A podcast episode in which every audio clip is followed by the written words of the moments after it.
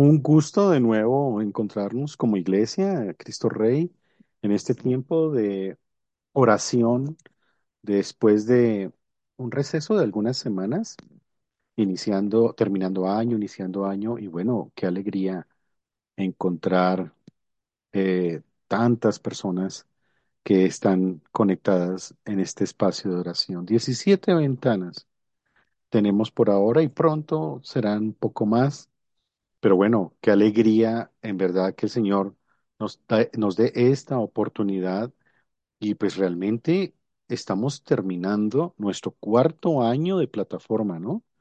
En, realmente en marzo, eh, finales de marzo, eh, más bien principios de abril empezamos, entonces, el- del 2020 empezamos esta plataforma de oración y cumpliríamos cuatro años en abril de este año.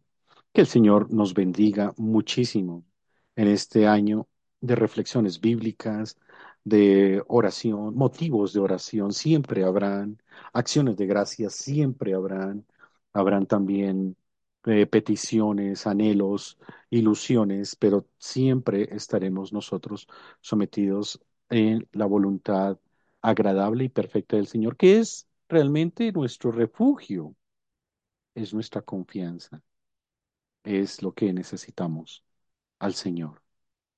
Y bueno, vamos a hablar del Señor entonces.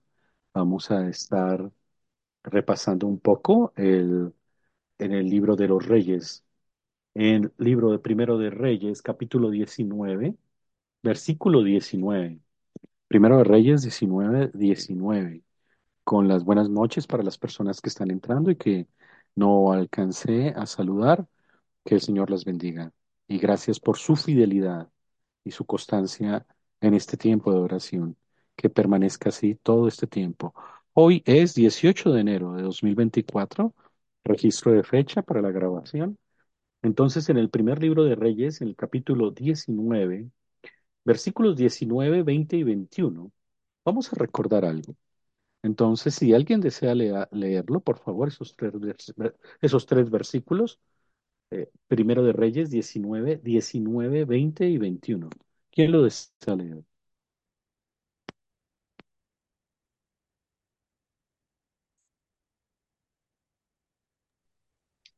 Yo lo tengo, Dani. Léelo, Pati, gracias. Partiendo él de allí, halló a Eliseo, hijo de Safat, que araba con doce yuntas delante de sí, y él tenía la última. Y pasando Elías por delante de él, echó sobre él su manto.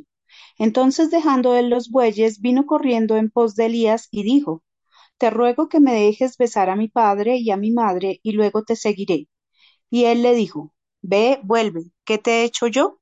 Y se volvió y tomó un par de bueyes y los mató, y con el arado de los bueyes coció la carne y la dio al pueblo para que comiesen. Después se levantó y se fue tras Elías y le servía. Gracias, Pati. Este texto es muy importante que lo tengamos en cuenta porque digamos que desde hoy empezamos el estudio de Elías, Eliseo. Elías ya lo veremos eh, el próximo jueves, inclusive hoy alcanzamos a ver algo. Bueno, el próximo jueves no estaré, dentro de 15 días. Y vamos a ver es el arrebatamiento de cómo el Señor lo toma en un torbellino eh, a Elías. Pero es importante empezar a perfilar eh, un poco más la personalidad y el ministerio de Eliseo. Entonces dice que partiendo él de allí halló a Eliseo, Elías, halla Eliseo, hijo de Safat, que araba con doce yuntas delante de sí. Si estamos hablando de doce yuntas, Y si pues las lecciones que mi papá me dio del campo son correctas, estamos hablando de 24 bueyes. Y él tenía la última yunta. Estamos hablando de una persona que, por lo menos en la narrativa bíblica que se logra comparar como cuando surge Elías, es muy diferente a cómo surge Eliseo. Eliseo está trabajando mm, en su oficio familiar o tradicional, llamémoslo así, que no es poca cosa. El tener 12 yuntas, pues implica que Eliseo no es una persona de la base social, sino que realmente es una persona con recursos.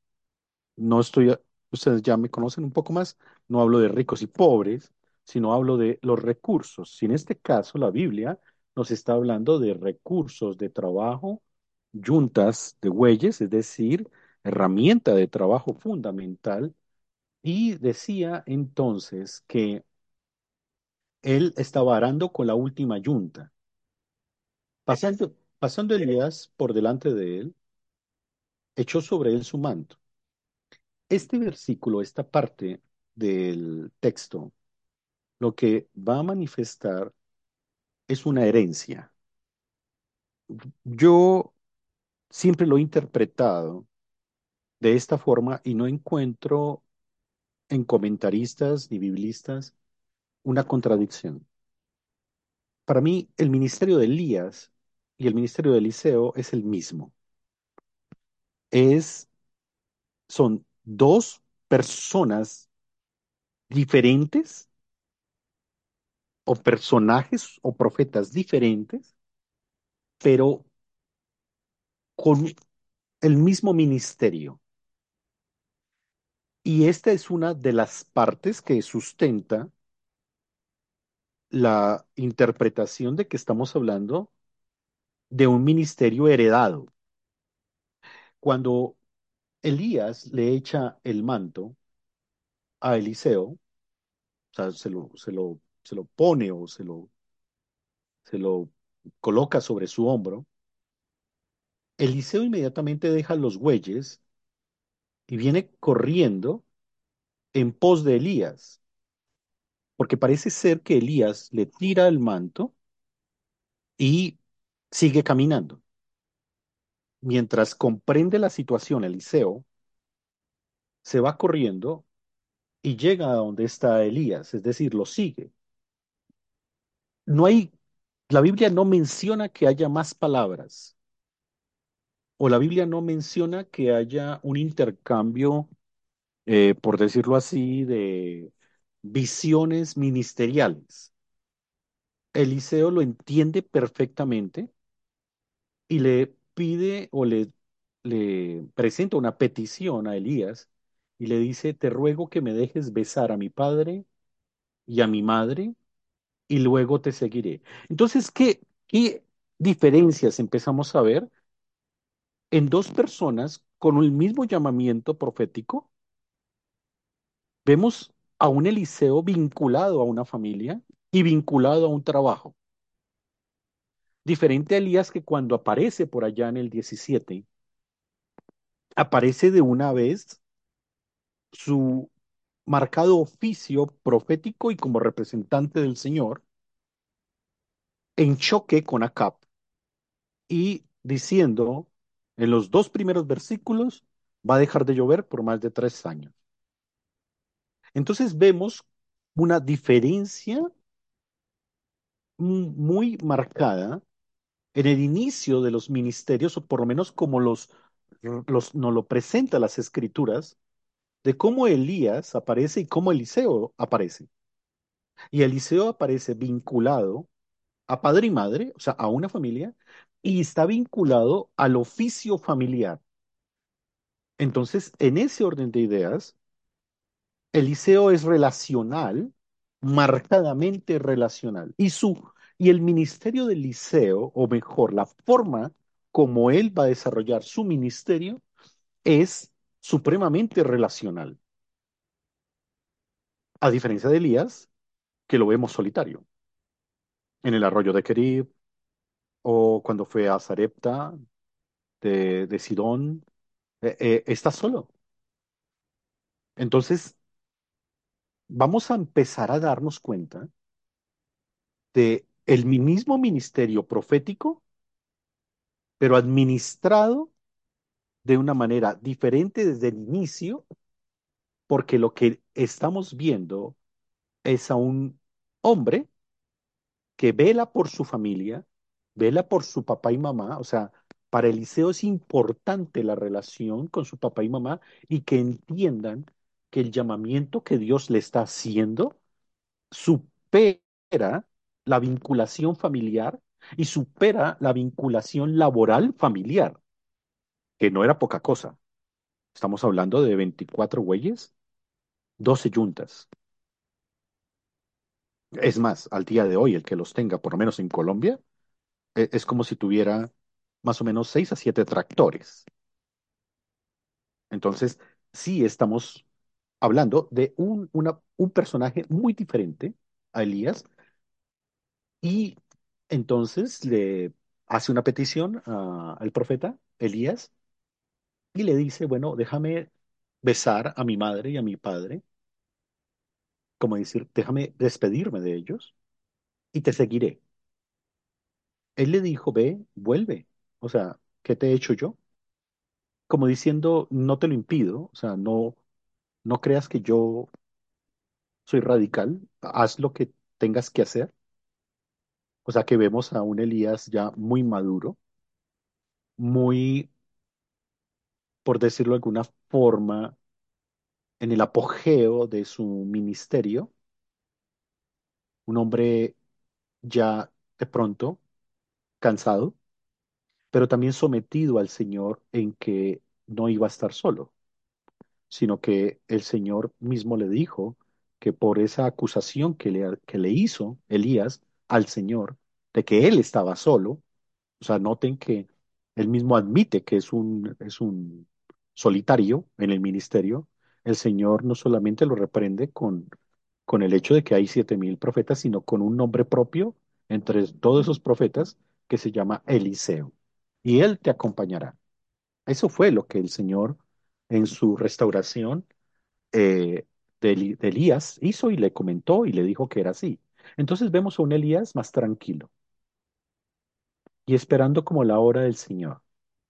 Entonces le dice, listo, claro, regrésate. Y se volvió y tomó un par de bueyes y los mató, tal vez en una señal de sacrificio, y con el arado de los bueyes coció la carne. Para Eliseo era un día de celebración. Para Eliseo, vincularse con el reino de los cielos es un día de celebración. Para Eliseo, no sé, la Biblia no lo dice, tampoco yo voy a especular, pero se da cuenta que no hay mayor gozo que servir como representante del Señor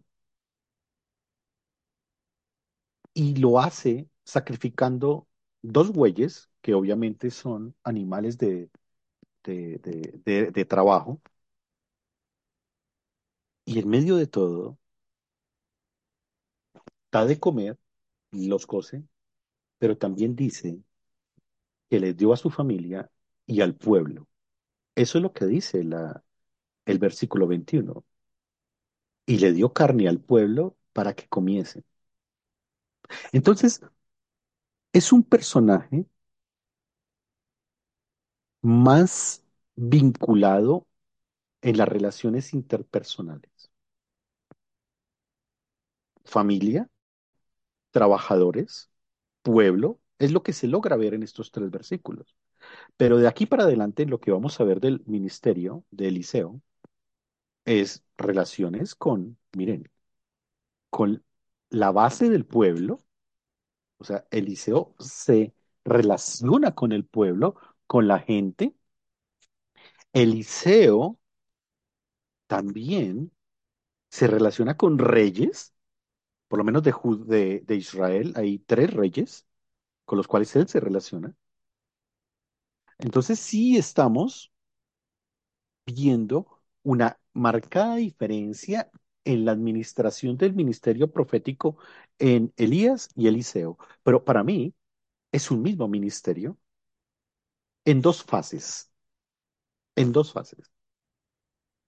Entonces, el hecho mismo del manto sobre Eliseo marca una diferencia. Y la va a marcar mucho más cuando veamos el, el, el, el, momento en que Elías no ve la muerte, sino que el Señor se lo lleva, porque ahí hay un diálogo que veremos en su momento, y en ese diálogo hay un, una marcada eh, preocupación de Elías por quedar solo, pero Eliseo por acompañarlo. Y yo creo que lo que nosotros encontramos en la iglesia son esas personas que no son como nosotros. Esas personas que inclusive hablo en términos de pastores, pastores que no son iguales a mí, ni yo a ellos, pero que son necesarios para el reino de los cielos. ¿Cuál es mejor? No hay mejores ni peores. El tema es que si pertenecen a un mismo llamamiento y pertenecen a la administración del ministerio del Señor, las personas que están bajo ese gobierno de ese pastor o esos ministros son los mejores pastores para esas personas. En ese orden de ideas, es multiforme la obra del Señor. La obra del Señor es tan completa que usa debilidades como las usó en Elías, en Eliseo también, pero es muy importante darnos cuenta también la negación que hizo Eliseo. En muchas ocasiones, en muchas ocasiones, y obviamente eh, estoy hablando, por ejemplo, de actividades de iglesia o sencillamente nuestro devocional personal o nuestro, eh, nuestra vida devocional, para nosotros nos parece algo que que fuera una carga. O sencillamente vemos la iglesia o vemos todo lo que tiene que ver con el ministerio de la iglesia como algo que incomoda. De pronto, pues para no ganarse la mala mirada o el regaño del pastor, pues no van a decir, uy, qué carga. Pero puede ser, puede ser que de pronto alguno está muy acomodado a esta vida y al, al, al momento en que está viviendo. De pronto no tiene mayores pruebas. Tal vez la mayor prueba es decidir si come carne un día o come pollo al otro día. Entonces, cuando eh, eh, tiene que en- confrontarse en que, oye, haz las cosas y comprométete más para el- para la obra del Señor. E- Esto no se trata de pastores, se trata de, del llamamiento de todo cristiano, de servir, de comprometerse, de vincularse unos con otros. Las personas se incomodan. Algunos no quieren, no quieren cambiar. ¿Por qué? Porque tienen 12 yuntas de bueyes